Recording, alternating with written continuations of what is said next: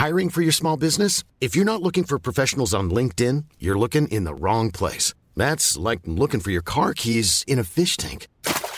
LinkedIn helps you hire professionals you can't find anywhere else, even those who aren't actively searching for a new job but might be open to the perfect role. In a given month, over 70% of LinkedIn users don't even visit other leading job sites. So start looking in the right place. With LinkedIn, you can hire professionals like a professional. Post your free job on linkedin.com slash people today. Salut chers auditeurs. Le temps du printemps, c'est aussi le temps de l'amour. Dans l'équipe du cœur sur la table, on raffole des films doux et drôles qui réveillent nos émotions amoureuses. Et c'est justement ce que nous propose la Cinémathèque française, notre sponsor. Du 8 au 24 mai, la Cinémathèque projettera un cycle de comédies romantiques en 20 films indispensables. Par exemple, on pourra voir Pretty Woman, Dirty Dancing ou encore Punch Drunk Love. Que ce soit seul, avec votre partenaire ou entre amis, est-ce qu'il existe un meilleur plan de date que de se plonger dans ces classiques irrésistibles? En plus, grâce au code promo Comédie Rome ROM LCST, Comédie Rome LCST, la place est à 4 euros au lieu de 7 euros. Alors foncez réserver vos places sur cinémathèque.fr et rendez-vous en salle à Paris du 8 au 24 mai. Nous, on y sera. Et maintenant, place au cœur sur la table.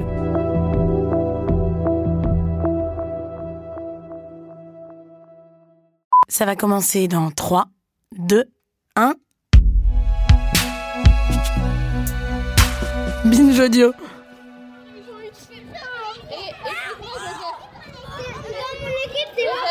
Qu'est-ce qui s'est passé? Pourquoi tu pleures?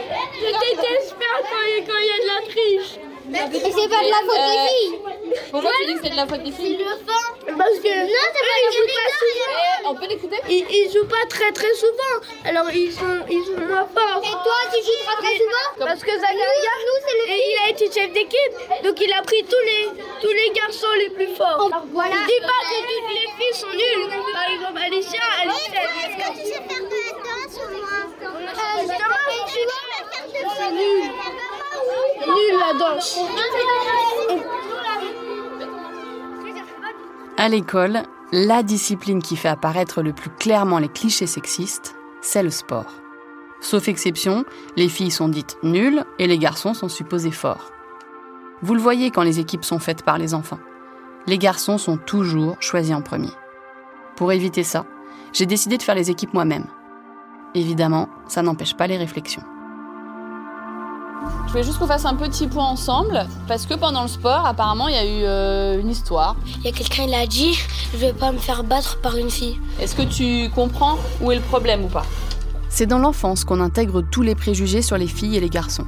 Ce qu'on peut faire ou qu'on ne doit pas faire, les comportements qu'on est censé avoir, et puis nos aptitudes. C'est que pour les filles, ça leur fait comprendre qu'elles courent moins vite et c'est pas très gentil. Certains enfants ont les outils pour décrypter ces stéréotypes de genre, et parfois être critiques. C'est sexiste. C'est dire qu'on pense que les garçons sont plus forts que les filles. Mais d'autres ne les ont pas. Ça fait partie des missions de l'école inscrites dans le Code de l'éducation. garantir l'égalité des chances des filles et des garçons, favoriser la mixité et l'égalité entre les hommes et les femmes, notamment en matière d'orientation, ainsi qu'à la prévention des préjugés sexistes et des violences faites aux femmes. Si on te dit beaucoup t'es nul, t'as l'impression parfois que t'es vraiment nul et que tu vas perdre. Du coup, ça te bloque sur ce que t'es en train de faire, donc tu perds.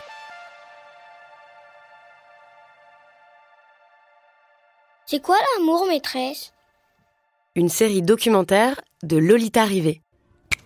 Épisode 5. C'est nul, les filles.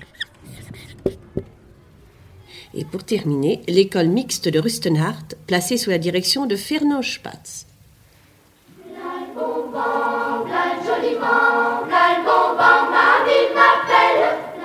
À l'école primaire, l'enseignement est mixte depuis les années 50. Aujourd'hui, on voit cette mixité comme un symbole de l'égalité des chances pour les filles et les garçons. Pourtant, de nombreuses études ont montré qu'à l'école, vous n'êtes pas traité pareil si vous êtes un garçon ou une fille. Alors, il y a effectivement cette idée que l'école républicaine, elle serait neutre, c'est-à-dire qu'elle traiterait de la même façon tous ses élèves, quel que soit leur genre, leur origine. Euh, J'ai envie de dire, rien n'est plus faux. La sociologue Gabrielle Richard est spécialiste du genre et de l'éducation. C'est pas rare, même euh, à l'heure actuelle, de, de voir des, euh, des, des, profs qui vont euh, séparer leurs élèves, soit lors de la mise en rang, ou soit lors des, enfin, pour partager des bureaux dans la salle de classe, qui vont répartir leurs élèves, un garçon, une fille, un garçon, une fille. Parce qu'ils vont se dire, ben, de manière générale, mais garçons sont plus excités, ils ont besoin de calme, et mes filles sont plus calmes. Donc, si je mets un garçon avec une fille, peut-être que je vais mieux gérer mon climat, mon climat de classe. Mais donc, évidemment, ça contribue à alimenter ces conceptions de euh, être un garçon à l'école, c'est nécessairement euh, être un garçon qui, euh, qui a la bougeotte et qui a de la difficulté avec la sphère scolaire, et être une fille, c'est nécessairement être quelqu'un qui est, qui est très scolaire, en capacité de concentration, etc. Ça aussi, c'est des stéréotypes de genre.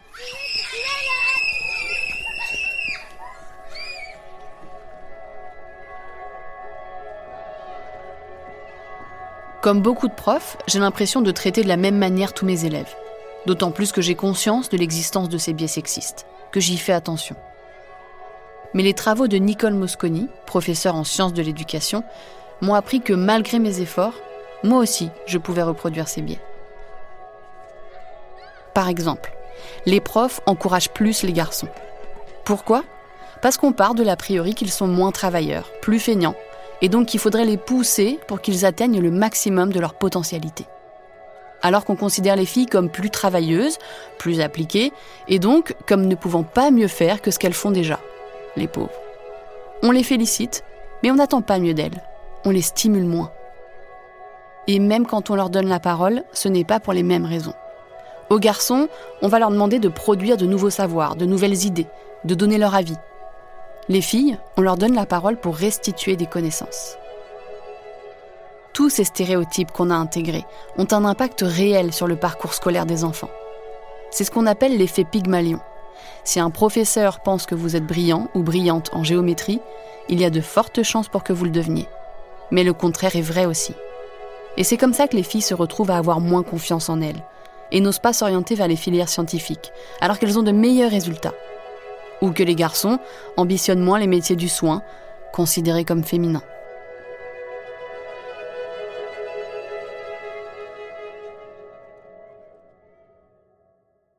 On se fait souvent reprocher en tant qu'adulte, que de formateur, de formatrice, qu'on cherche à euh, faire que tous les garçons jouent avec du rose ou faire que toutes les filles euh, aient envie de jouer au foot, ce qui est loin de la réalité. Ce qui, ce qui, ce qui motive les gens qui travaillent pour déconstruire les stéréotypes de genre, c'est simplement d'ouvrir ces catégories qui sont par trop étanches. Le, genre va contribuer à faire comprendre aux, individus que euh, tout ce qui est associé au, masculin est en général plus, plus plus souhaitable, plus populaire que ce qui est associé aux filles. Dès lors que, par exemple, un garçon souhaiterait euh, explorer quelque chose, un territoire, une activité qui est associée au féminin, on va le, décourager de le faire et ça passe souvent notamment par des, des, des, des insultes à caractère homophobe. Donc on va dire, mais ben, c'est pédé de faire ce genre de truc. Et ce qu'on veut dire par là, c'est que c'est inadéquat pour toi, tu es un garçon et tu te déprécies en cherchant à, je sais pas, à faire de la danse ou à jouer à la poupée, par exemple.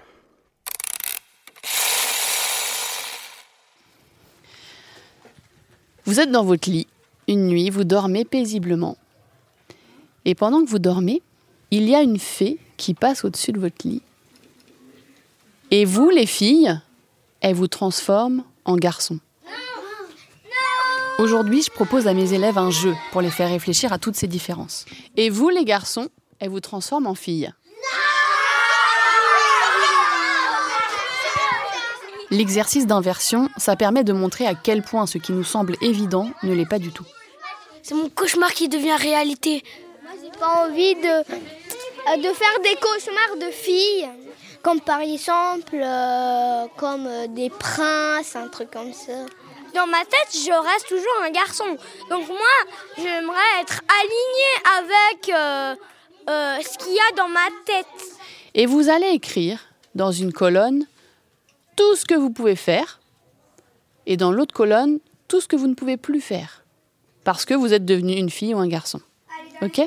On peut plus être content. Pourquoi?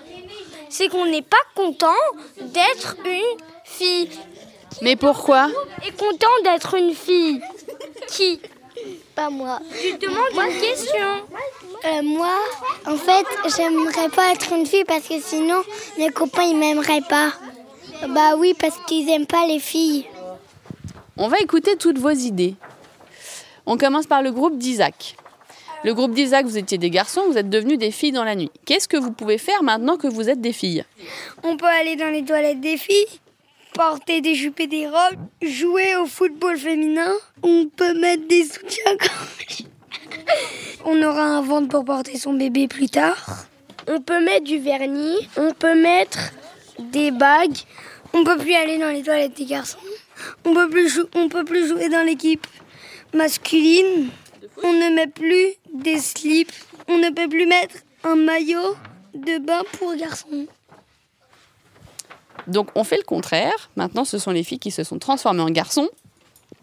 Edith, raconte-nous. Hmm, Bah, ce qu'on peut faire quand on est euh, en garçon, aller dans les toilettes des garçons, on est plus euh, musclé. Mais moi, je suis pas d'accord que les... quand t'es un garçon, t'es plus musclé. Comme il y a des filles qui sont plus musclées que les garçons. Ce qu'on peut faire, on peut faire pipi debout. On ne peut plus porter de robe, on ne peut plus aller dans les toilettes des filles, on ne peut plus porter de boucle d'oreille, on ne peut plus mettre de jupe. Moi, je préfère être un garçon parce que c'est mieux? Je préfère être un garçon parce que je peux taper des sprints vraiment vite. Mais si je suis une fille, je suis en robe, je peux pas taper un sprint hyper vite. Et ben, les filles, elles peuvent très bien porter des pantalons et faire des sprints et courir plus vite que les garçons. Si certains de mes élèves ont déjà conscience des inégalités qu'engendrent ces idées reçues, et elles ne perçoivent pas forcément que la dévalorisation de tout ce qui est féminin détermine leur choix. Combien de fois j'ai entendu dans la bouche de parents ou de nounous C'est pour les filles, ça. Tu vas pas pleurer comme une fille, c'est un jeu de filles. Les garçons peuvent-ils porter des robes? C'est bizarre. Parce que quand on prend une robe, c'est bizarre. La philosophe Olivia Gazali, dans son essai Le mythe de la virilité, écrit que l'infamie, c'est d'occuper la position de la femme, celle de l'infériorité, de la faiblesse, de la soumission. Les liens entre misogynie et homophobie sont étroits depuis toujours. Plus une société déconsidère les femmes, plus elle traque les homosexuels. C'est de ça qu'on a peur en fait, que les garçons deviennent gays. Une enquête Ipsos pour la Fondation Kering, menée en 2022, a montré qu'un tiers des hommes de moins de 35 ans auraient honte que leur fils soit homosexuel. À cause de cette peur, on limite les petits garçons dans leur choix, mais aussi dans la manière qu'ils ont d'exprimer leurs émotions et leur personnalité. Est-ce qu'il y a des garçons dans cette classe qui aiment bien mettre des robes et des jupes?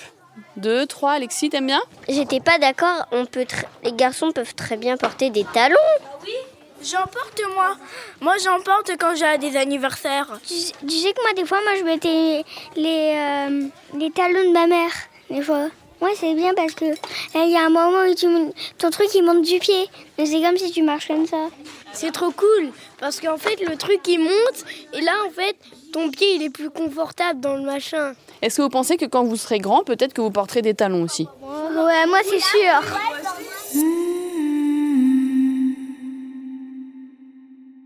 Les échanges que ce jeu déclenche montrent que, malgré toutes les représentations genrées qu'on leur transmet depuis tout petit, mes élèves ont aussi compris que les frontières sont pas aussi étanches entre le féminin et le masculin. Mais plus les enfants grandissent, plus ces frontières deviennent opaques, et plus ils les intériorisent.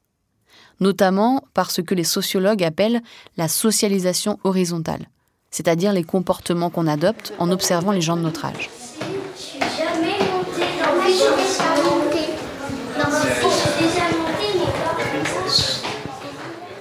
L'école dans laquelle je travaille est mélangée à un collège. Bonjour Aujourd'hui, j'emmène quatre de mes élèves, qui se sont portés volontaires, à la rencontre d'une classe de troisième. Alors, bonjour, merci de nous accueillir. Il faut imaginer mes quatre marmots d'un mètre vingt au milieu de la meute d'adolescents. Euh, je vous présente Edith, Margot, Joseph et Isaac. Et elles vont leur refaire la séance qu'on a faite. Ça leur permet de travailler l'expression en public, de retranscrire ce qu'elles ont appris, et puis de leur donner confiance sur le fait qu'elles peuvent apprendre des choses à des plus grands qu'eux. En fait, pendant la nuit, vous dormez et le matin, vous vous réveillez. Et les garçons, vous êtes des filles et les filles, vous êtes des garçons. Qu'est-ce que- qu'est-ce qu'ils vont devoir faire, Edith? Ils vont devoir se mettre en groupe et ils devront parler de ce qu'on peut plus faire et ce qu'ils peuvent faire. Est-ce qu'on peut déjà changer euh, la disposition? Filles, garçons, je sais pas si vous êtes le même.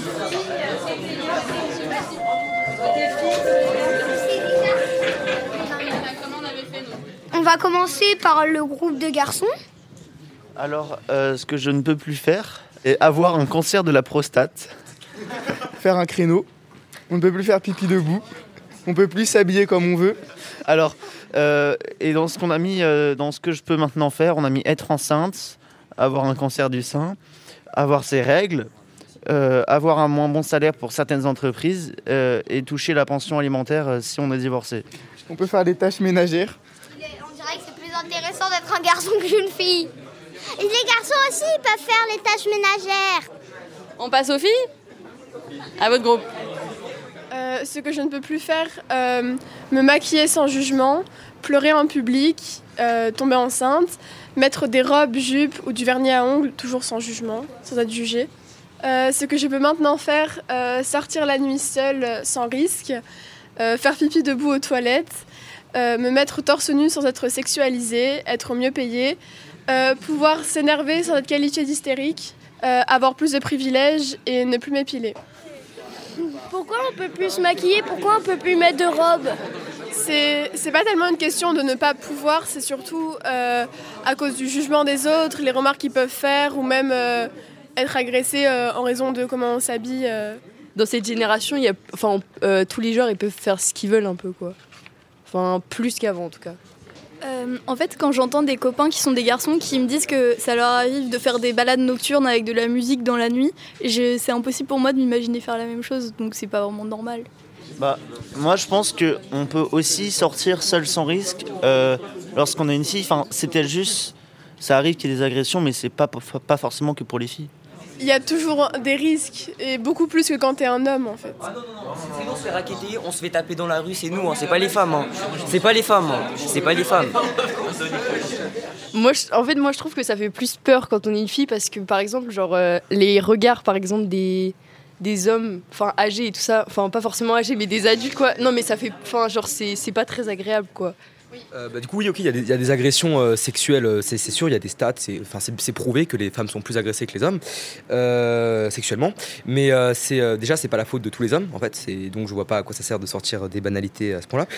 Je vois mes élèves ouvrir bien grand leurs oreilles. J'ai hâte de savoir ce qu'elles en pensent. Les garçons peuvent-ils pleurer? Non, non, non. On- on a- Enfin oui, on a déjà, enfin j'ai déjà pleuré en public, mais c'est sur une défaite, de- sur un match de, de foot. C'est normal qu'on pleure. Enfin, nous aussi, on peut pleurer en public. Sauf que c'est pas pour les mêmes choses. Elle, elle pleure parce que, bah, pour des raisons, et nous, on pleure pour d'autres raisons. Enfin, j'ai pas de truc à dire à part ça. Je pense que c'est pour les mêmes raisons que c'est juste ils se cachent, genre ils font ça chez eux quoi. Moi, je pense qu'on n'est pas obligé de pleurer pour montrer ses émotions. On peut euh, ressentir et euh, on peut, on peut s'en servir comme une force, mais on n'est pas obligé de l'extérioriser par des larmes. En vrai, euh, parfois, euh, pleurer, c'est, c'est un- je pense que c'est le, le seul moyen d'extérioriser pour certaines choses, pour tous les humains. Et euh, je pense que si les garçons se retenaient moins de pleurer, il y aurait moins de soucis euh, sur leur façon de faire les, certaines choses. Euh, les garçons peuvent-ils aimer les garçons? Bah si, mais faut pas embêter le, le- le- le reste de la population avec ça. genre. Enfin, faut pas... euh, Non, parce que j'ai traité d'homophobe, du coup, je vais pas parler. Ça traite trop facilement d'homophobe après. Oui, euh, si- s'ils veulent, enfin, euh, c'est pas à moi de choisir pour eux, c'est leur choix. Euh, Il y en a qui se font agresser maintenant pour euh, vouloir être homosexuels, euh, ils se font insulter, agresser dans les rues et personne les aide. C'est ça le problème. Mais nous, si on veut les défendre, parfois, euh, bah, certaines personnes, euh, dans leur point de vue, ils vont pas nous aimer, par exemple, ils vont nous juger. On aurait aimé que ça dure plus longtemps. J'espère que ça ouvrira des discussions entre vous.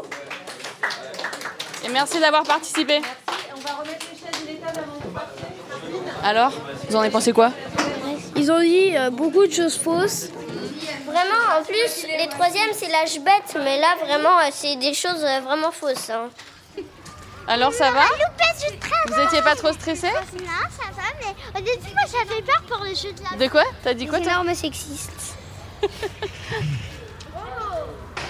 Comment ça se fait que mes élèves de 8 ans trouvent normal que deux hommes se marient ou que deux femmes aient un enfant et que ces jeunes de 15 ans osent tenir des discours pareils? Qu'est-ce qui se referme entre l'enfance et l'adolescence? Ces idées reçues sur l'homophobie, le racisme, le, le, sexisme, etc., on peut avoir l'impression qu'elles sont beaucoup plus ancrées à l'adolescence. La sociologue Gabrielle Richard a une explication. Mon interprétation à moi, c'est plutôt le fait que à l'adolescence, les jeunes ont beaucoup plus à perdre à montrer qu'ils qu s'érigent face à ces normes de genre-là. Ce qu'on remarque, c'est que quand on s'intéresse au phénomène de popularité à l'adolescence, on remarque que dans la, pyramide de la popularité, les jeunes qui sont au-dessus des autres en termes de, popularité auprès de leur père, ce sont, sauf exception, des jeunes qui euh, vont ratifier de façon euh, très rigoureuse les, normes de genre. C'est-à-dire, on, on, va être face à des filles, par exemple, qui, euh, qui vont être à la mode, qui vont se maquiller, qui vont, je ne sais trop, et face à des garçons qui vont être plutôt des cancres à l'école, qui vont être plus sportifs, qui vont démontrer aussi leur intérêt pour la sexualité avec des filles. Enfin, l'hétérosexualité aussi est un outil qui est beaucoup mobilisé pour se hausser dans la, dans la popularité euh, à l'adolescence.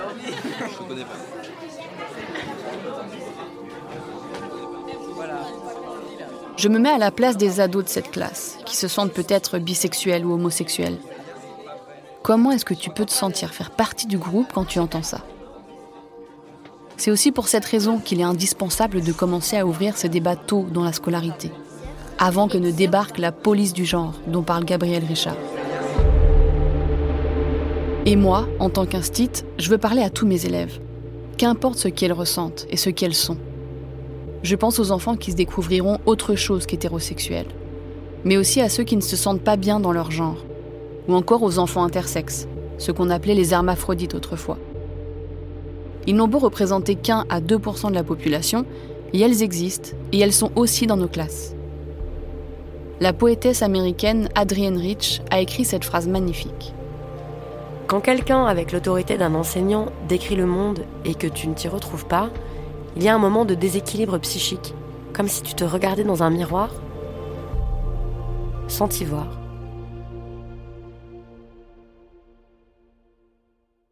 Dans l'épisode 2, je vous avais dit qu'on reparlerait de transidentité, parce que les opposants à l'éducation sexuelle sont obsédés par les personnes trans, persuadés que le simple fait d'en parler à des enfants va les corrompre et perturber leur développement. Alors, j'ai demandé à une personne concernée comment je pouvais faire pour tendre un miroir plus juste à mes élèves. J'ai pas tout de suite su que j'étais trans. C'est-à-dire que j'avais pas le vocabulaire pour pouvoir mettre des mots sur ce qui se passait pour moi. Néanmoins, très très rapidement, j'ai compris qu'il y avait il y a quelque chose qui clochait. Morgane Lucas est psychothérapeute et très actif pour la cause des personnes trans. Sur son compte Instagram, il évoque son enfance. Il dit Les enfants trans existent, j'en étais un. Euh, je savais pas quoi, je savais simplement, en tout cas, que tout ce qui se rapportait à voilà ce qu'on peut englober dans la féminité, c'était pas quelque chose qui, euh, c'était pas quelque chose qui me convenait. J'arrivais pas à me retrouver à l'intérieur. Euh, je me rappelle que à tous mes copains, euh, mais je devais être en primaire, peut-être CP, CE1, quelque chose comme ça. Je leur disais que j'étais un petit garçon je leur disais que j'étais un petit garçon et que je voulais qu'ils m'appellent Jamel, alors parce que j'adorais Jamel Debbouze. Et donc, euh, j'ai pas eu l'impression que ça leur a posé problème. D'ailleurs, bah, je traînais quand même beaucoup plus avec des garçons qu'avec euh, qu'avec des filles quand j'étais enfant. Et donc j'ai pu m'imaginer en tant qu'adulte dans le genre qui était le mien depuis le début. C'est-à-dire que je me suis jamais imaginé comme une femme plus tard. Je me suis toujours imaginé comme un homme, je me suis imaginé comme potentiellement le papa de quelqu'un, euh, je m'imaginais dans, euh, dans ce qu'on pourrait appeler un, un, voilà, un corps de garçon. Ça me semblait pas si, euh, si impossible. Morgan s'est senti mal regardé, a reçu des insultes. Mais il estime avoir eu de la chance, parce qu'en devenant un garçon, il a fait sa transition dans le bon sens, comme il dit. Les filles masculines étant toujours mieux considérées que les hommes féminins. Je lui ai demandé ce qu'il aurait aimé entendre à l'école, à cet âge-là. Je pense que j'aurais aimé euh, avoir plus de représentation euh, qu'on puisse nous dire que ça existait, euh, qu'il y avait d'autres manières d'être au monde que euh, d'être né fille, né garçon et que ça nous convienne. J'aurais aimé qu'on puisse aussi parler d'orientation sexuelle, parce que je pense que ça fait partie aussi du, du, sujet, ça parle de genre également. Avec du recul, je ne sais pas si j'aurais aimé le savoir plus tôt. Je ne sais pas si j'aurais aimé mettre des mots plus tôt. Mais aujourd'hui, maintenant que c'est possible, et maintenant qu'il y a les outils pour, euh, je pense qu'il est impératif qu'on puisse parler de tout ça aux enfants. Et donc imposer à son enfant d'être une personne cisgenre, imposer à son enfant d'être une personne hétérosexuelle, non pas par la force, mais simplement en lui montrant que des personnes cisgenres et hétérosexuelles, en ne lui expliquant pas qu'il y a d'autres choses qui existent. Je pense que c'est à partir de ce moment-là qu'on fait du mal aux enfants. Oui, mais comment leur en parler? C'est déjà tellement difficile à comprendre pour les adultes, la différence entre le sexe biologique et le genre. Quand un bébé naît, le docteur le regarde et déclare, en fonction de ce qu'il observe, c'est un garçon ou c'est une petite fille. Dans la plupart des cas, ça s'avère correct. C'est-à-dire que le bébé grandit et effectivement, il grandit pour être un garçon ou une petite fille. Dans certains cas, bah, le docteur se trompe. C'est ce qui s'est passé pour moi, par exemple. Et donc, quand je suis né, le docteur m'a regardé et il a dit c'est une petite fille. Et donc, forcément, tout le monde a cru que j'étais une petite fille. Parce que le docteur le disait et le docteur sait ce qu'il fait.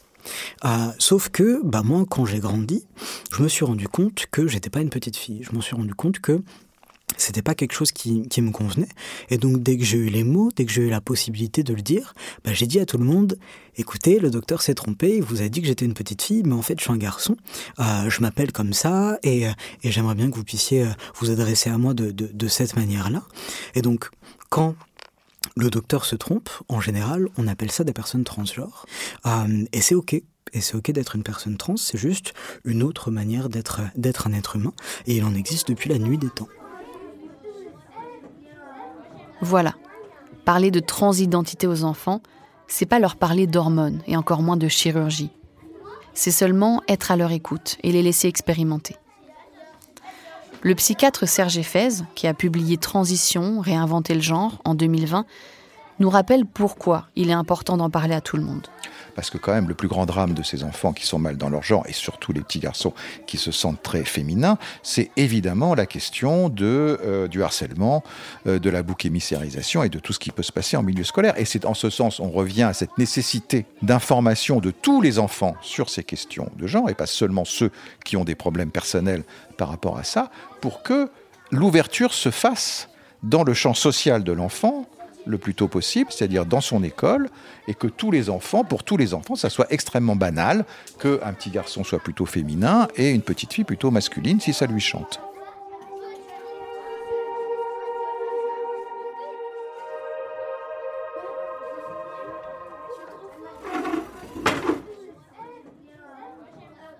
J'aimerais bien savoir si vous savez déjà ce que vous voulez faire comme métier plus tard. Footballeur. Footballeur. Footballeur professionnel. Médecin du SAMU. Conduire un TGV. Astronaute. Politique. Diplomate. Tennisman. Danseur. Karatéka. Judoka. Euh, pompière. Maîtresse. Euh, maîtresse. Euh, maîtresse. Je pose chaque année cette question à mes élèves. J'ai encore jamais eu de garçon qui voulait devenir maîtresse, ni de fille footballeuse. Même si ça change, faut dire qu'ils n'ont pas beaucoup de modèles. Les hommes instits, par exemple, sont minoritaires, seulement 17% dans les écoles primaires. Et tant que les métiers du soin et de l'éducation si indispensables et pourtant si mal rémunérés, seront désertés par les hommes, on aura du mal à changer ces idées préconçues. Et dans les couples hétérosexuels, les hommes seront toujours majoritairement ceux qui gagnent le plus, qui ont une carrière et qui laissent donc le soin d'éduquer les enfants à la mère. Et c'est comme ça que l'histoire se répète. Quant à l'école primaire, il est encore et toujours question de former les équipes éducatives, à réfléchir à leurs pratiques, pour les aider à faire autrement. Mais voilà déjà des choses assez simples à mettre en place dans votre école. Première idée. En maternelle, mélangez les espaces de jeu pour inciter les enfants à jouer à tout.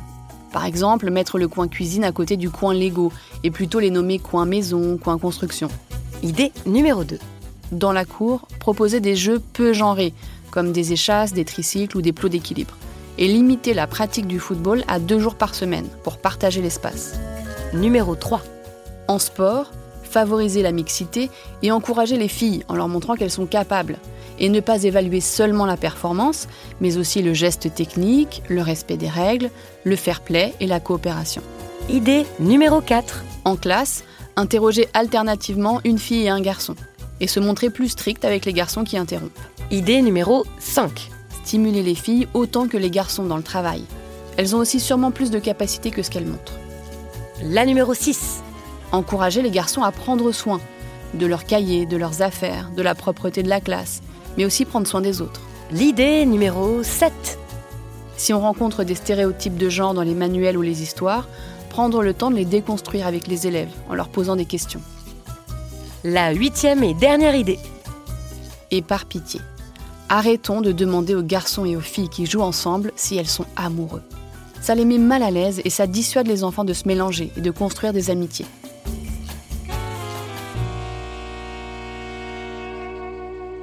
Sur le site de Binge Audio, on vous met plein de ressources pour vous aider.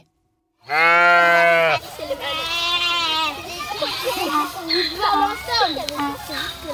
non, pas eux Ça pue Ça sent le fumier? Oui La fin de l'année approche. J'emmène ma classe de CE1 en sortie à la ferme. Je l'ai pas touché À voir rentrer dans l'enclos des chèvres, d'accord On touche pas les cornes, on leur donne pas à manger. Il y en a une, elle m'a chargé. J'ai jamais vu des chèvres aussi désagréables. Vous n'avez pas de lapin Je me demande ce que mes élèves retiendront de tout ce qu'on s'est dit cette année. Mets bien ta terre droite et ta terre bien droite. Oui, Là, tu la poses. Oui. Tu la poses au fond, vas-y. Tiens. Et là, tu recouvres de terre par-dessus sans étouffer la salade. Et chez vous, faudra faire quoi chez vous alors L'arroser. Bah, je pense que je vais remplir une jardinière de terre et je vais le mettre dedans. ça va, ça va donner Pour qu'elle ait de la place dedans. Pour qu'elle ait de la place pour se développer. Moi aussi, j'espère leur avoir donné de la place à mes élèves. Un peu plus de place pour s'exprimer, pour se questionner, pour grandir. Mais je sais que c'est pas acquis tout ça. Parce que même si l'éducation à la sexualité est inscrite dans la loi, elle sera toujours dans le viseur des réactionnaires. En 2023, la Pologne a voté une loi interdisant toute éducation sexuelle à l'école. Et au Canada, dans la province du Saskatchewan, les parents peuvent désormais refuser que leur enfant assiste aux cours. En Floride, depuis 2022, la loi surnommée Don't Say Gay interdit aux profs d'évoquer l'orientation sexuelle ou l'identité de genre avec leurs élèves à l'école primaire. Tout ça peut aussi arriver en France. Mais j'ai de l'espoir. Parce que des profs qui veulent être une fenêtre pour les yeux des enfants, comme le dit Anne Sylvestre, il y en a plein. Mais tout ça ne doit pas reposer que sur les profs. Ça pourrait être ça la conclusion de ce documentaire. Éduquons les adultes, les profs, mais aussi les parents, tout le monde en fait. Éduquons-nous sur ces questions et réclamons des moyens. Parce que cette révolution éducative ne se fera pas sans volonté politique. Par exemple, en 2015, après les attentats de Paris, 300 000 éducateurs et éducatrices ont été formés à l'histoire de la laïcité. Un tiers des profs, en une année seulement. Comme quoi, quand on veut, on peut. Avec la sociologue Gabrielle Richard, on s'est mis à rêver de tout ce que ça changerait.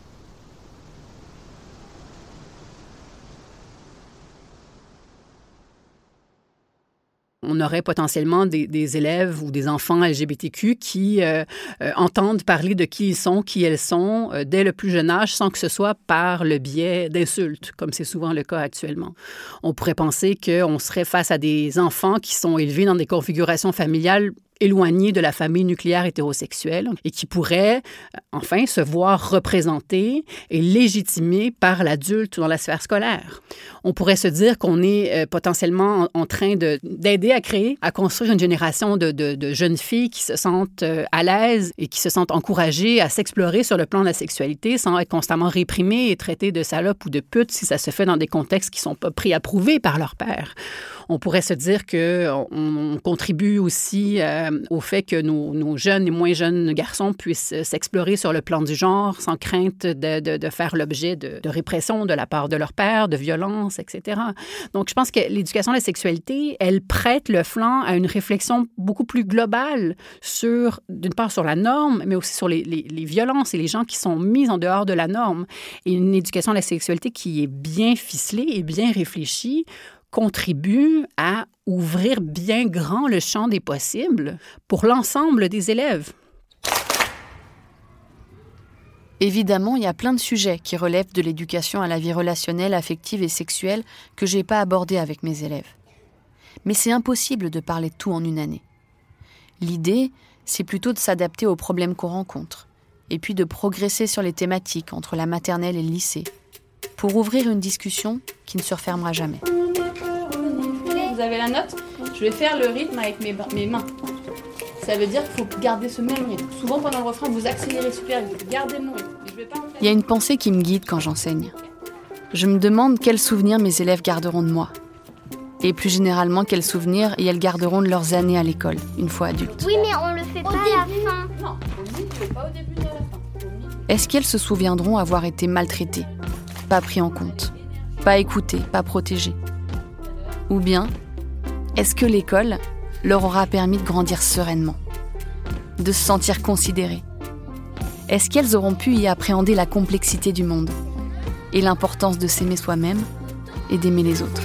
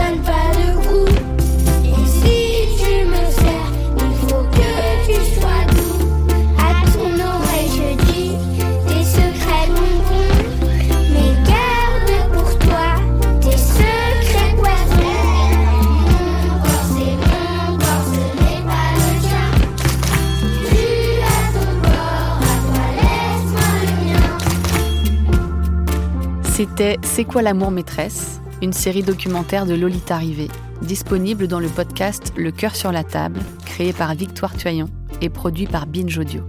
Merci à Victoire Tuyon pour la direction éditoriale, à Naomi Titi pour la production et à Paul Berthiaud pour la prise de son et la réalisation. Merci pour leurs conseils, leurs regards et leurs exigences. Merci à Mylène Chapiron d'être intervenue dans ma classe et d'avoir composé la musique de la série et merci à toute l'équipe de Binge Audio pour leur accueil. Retrouvez toutes les sources citées dans les 5 épisodes et d'autres ressources pour aller encore plus loin sur le site de Binge Audio, binge.audio. Je remercie également ma directrice pour sa confiance, ainsi que tous les parents de mes élèves pour leur soutien. Merci surtout à mes élèves adorés, sans qui ce podcast n'aurait pas pu exister. Merci à toutes les intervenantes et intervenants qui ont pris le temps de partager avec moi leur savoir et leur travail. Merci aussi à Aliette, Delphine et Garance pour leurs oreilles attentives et leur relecture. Merci à ma famille de m'avoir soutenue, encouragée et de m'avoir donné ce temps précieux. Et merci à ma fille d'exister. Moi, je trouve que c'est énervant d'être une mère parce que c'est toujours toi qui t'occupes des enfants, c'est toujours toi qui fais la cuisine, c'est toujours toi qui fais le ménage, c'est toujours toi qui fais tout pour que la maison elle soit propre.